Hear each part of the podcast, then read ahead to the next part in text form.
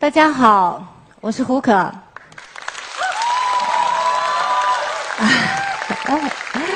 特别高兴今天能够在这里跟大家一起分享，呃，一些我的亲身经历，可以说是一个关于成长的故事。在去年的十月，大家都知道我们国家全面放开了二胎，那很多家庭呢可以说是跃跃欲试，想要给自己的家里面添砖加瓦。可能很多朋友见面的时候呢，都会有这样的问候语：“哎，怎么样？想好了吗？要不要再生一个？”对。那于我而言，这一定是一个欢呼雀跃的事情，可能是源自我对孩子的喜爱。可是过了不久，我就在社会新闻上看到了这样的消息：一个十五岁的女孩她的父母决定要生二胎，她不同意。于是他威胁他的父母说：“你要是给我生二胎，我就给你添个外孙。”所以后来父母就只能作罢。甚至有很多的老大们不惜一哭二闹三三上吊，去逼迫已经怀孕的妈妈流产。其实二胎本来是件好事儿，为什么家里的老大们会有如此激烈的反应呢？所以我们要来看一下，在老大们的心中，有了二胎之后，他们的生活会变成什么样子？第一章，我不要弟弟妹妹，我所有爱吃的东西、喜欢的玩具，全要一分为二跟他们分享。第二章，天哪！你们所有的人都围着弟弟妹妹，我只能抱着我的小猫躲在角落里，慢慢的哭泣。所以，OK，现在我想先做一个小小的调查，我请在座的各位举起你们的右手。那等一下呢，希望各位根据我的描述来放下你们的手。首先。你已经有两个或两个以上的孩子的，请放下手。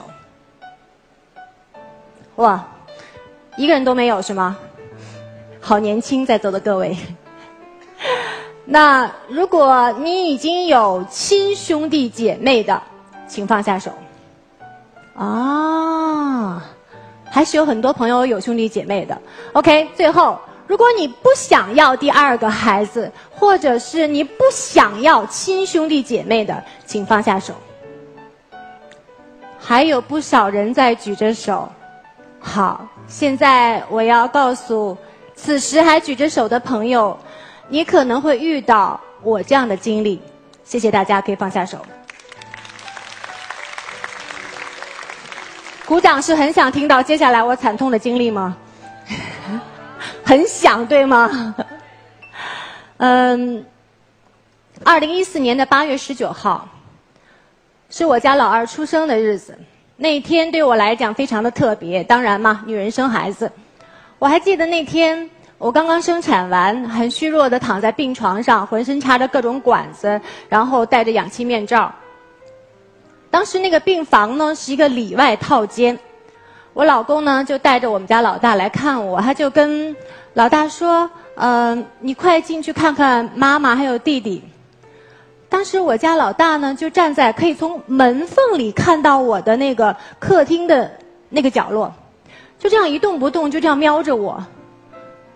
我觉得很奇怪啊，他为什么不进来？他跟爸爸说：“我害怕。”爸爸说：“那你要是害怕，你就走吧。”没想到这一句话，孩子哇就哭了。他说：“我不走，我不走，我不要走。”又哭又闹。最后没有办法，我们家沙先生就把他拽走了。就在回家的路上，其实从医院到我们家只有短短五分钟的时间，安吉起了一身的疹子。急性荨麻疹，而且还吐了一车。我老公当时非常的着急，就给医生打了一个电话询问。医生问了两个问题。第一个，他说他有没有去到非常陌生的、他从来没有去过的地方？医院虽然不经常去，但也应该不至于陌生吧。第二个问题，他有没有碰到他从来没有遇见过的事情？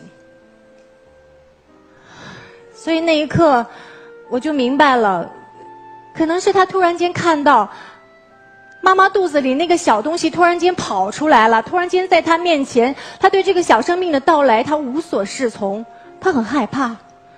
另一方面，他又看见妈妈躺在那个床上，那个病床上，身上插着各种管子，戴着氧气面罩，他又很担忧，所以这样的情绪导致了他身体的不适。那我想大家肯定又要说我了，你作为一个二宝的妈妈，怎么可能没有给他做这种心理建设呢？我真的有，而且是自从我知道我第一天知道我怀孕的时候，我就会跟他讲，我说安吉，你马上就会有一个弟弟妹妹了，嗯，你可以跟他一起玩，他可以一起陪伴你，你们可以一起分享很多美好的东西。一开始他也觉得很开心。他会每天早上过来亲亲我的肚子，说我要亲一下弟弟妹妹。然后随着妈妈的肚子越来越大，又圆又滚，他也觉得很好玩。到弟弟再长大，可以这样一踢一踢一踢一踢在肚子里面，他又觉得他可以跟他打拳。可是，在老二出生的那一刻，当他亲眼看到那个小东西就这样降临到他面前的时候，他还是接受不了。可是作为大人，作为父母，我们没有第一时间的去关注他的感受，只是简单的觉得，哦，你不想待你就走，你还要哭闹，为什么要这样？所以其实，在那一刻，他是非常伤心的，甚至会有一种被剥离的感觉。那从月子中心回来，其实，在去月子中心之前，因为。呃，包括在怀孕的时候，我都是自己带着他睡的。后来从月子中心回来，呃，我就陷入了一种完全崩溃的一种生活。我只要去二宝的屋里面去喂奶，大宝就会哭，所以我就在不管白天还是晚上，尤其是晚上，都是一边喂奶一边哄他哭，一边喂奶一边哄他哭，一边喂奶一边哄他哭。后来我就。我就跟大宝解释，我说因为弟弟很小，他需要喝奶，所以妈妈必须喂他。但大宝给我的回答是，我也想喝奶。后来弟弟长大了，会爬了，我们大家就很欣喜啊，就说：“哎呀，弟弟真棒！你看他会往前爬了。”哥哥就马上趴到游戏垫上，然后跟我说：“妈妈，我也会爬。”后来弟弟会说话了，但是有些大舌头，说话含混不清。哥哥就也要学着这样说，他觉得这样很好玩。弟弟这样，他也这样。其实这些都还算平静的。有一次发生的状况会比较激烈，哥哥狠狠的掐了弟弟一次。我当时就说了一句话，其实。其实我在这句话脱口而出的时候，我就已经后悔了。我当时说：“你别再打弟弟了，以后等弟弟长大了，你就打不过他了。”哥哥当时停顿了几秒，他说：“那我现在就打死他。”所以当时我很震惊，又很担心，因为我知道。尽管他还不太明白死亡的含义，但是他，那是他心里面最真实的感受。那他没轻没重，万一他真的伤了弟弟，我该怎么办呢？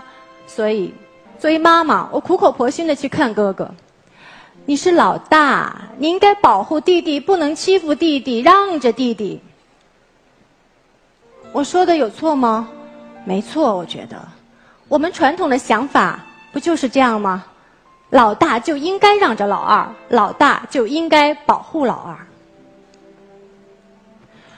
后来又发生了两件事。第一件是有一天的时候，那时候弟弟已经可以坐在餐椅上吃饭了，哥哥就默默的走到了他的餐椅后面，看着弟弟说：“我现在这么惨，都是被你害的。”第二件事，兄弟俩在玩具房玩因为很夏天很热，没有给弟弟穿纸尿裤，所以弟弟尿了。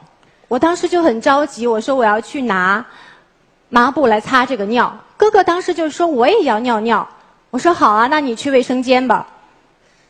然后他就走到卫生间的门口，尿了很大的一滩尿在地上。这时候弟弟不知道为什么跑过来，在尿上滑倒，狠狠的摔了一跤。弟弟哭得撕心裂肺，我赶快把他抱了起来。我看到他的后脑勺摔了一个鸡蛋大的一个包。我当时真的非常的生气。我说你怎么可以这样？我说你为什么这么捣乱？你怎么可以故意把尿尿在了卫生间的地上？当时老大就跟我说：“他说，妈妈，我不是故意的。”我说：“你怎么可能不是故意的？你这么大了，从来没有犯过这样的错误，你怎么可能犯这样的错误？”他说：“你就是不相信我吗？”我说：“我当然不相信你，因为你不可以，也不能做这样的事儿。”后来。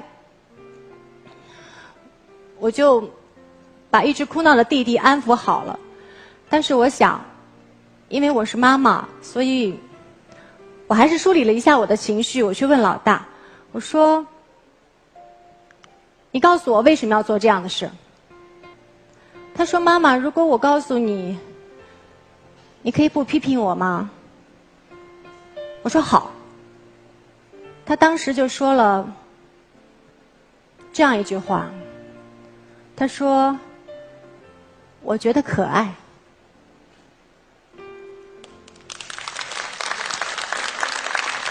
那个时候，我听到这样近乎荒谬的理由，我忽然不知道该说什么好了。我特别的内疚，因为我觉得我是一个特别不正直的妈妈。我自以为是，我以为我很了解应该怎样育儿。我以为我知道该怎么去平衡兄弟之间的感觉，我以为我很公平的对待他们，我甚至不敢想，他只是一个四岁的孩子，他为了讨好我，他甚至希望，他为了希望所有的父他的父母能够像以前那么爱他，不惜卑微的去学弟弟在地上尿尿。这件事情之后，很长时间，我其实会对自己很怀疑。我觉得当了妈之后，我其实我我我其实变成了一个很坚强的人。我以为我可以应对所有的事情，所以我会重新思重新梳理我的思路，直到有一天。他们两个人又在玩具房里玩儿老大抢了老二的玩具，老二哇的一声又哭了。我也没有第一时间的赶过去，老二哭了两声，发现没有人来做他的靠山，所以他就转过头去去找别的玩具。在他找别的玩具的过程当中，哥哥一直看着，最后哥哥把之前从他手里抢过来的玩具还给了他。那一刻，其实我我会觉得特别的感动。感动的原因，是因为我觉得他们长大了，他们学会了自己去解决问题，去想办法。其实我明白了一个重要的道理：在可以保护他们不受到原则性伤害的情况下，我觉得应该尽量的让他们。去想这个事情是对还是错，是好还是坏，让他们去自己寻找他们想要的解决问题的方法。大人越干涉，他们的关系会越激烈。大人给他们足够的空间，他们一定会找到他们之间相处的平衡点。我特别喜欢有人说过的一句话：送给孩子最好的一个礼物。就是一个亲人。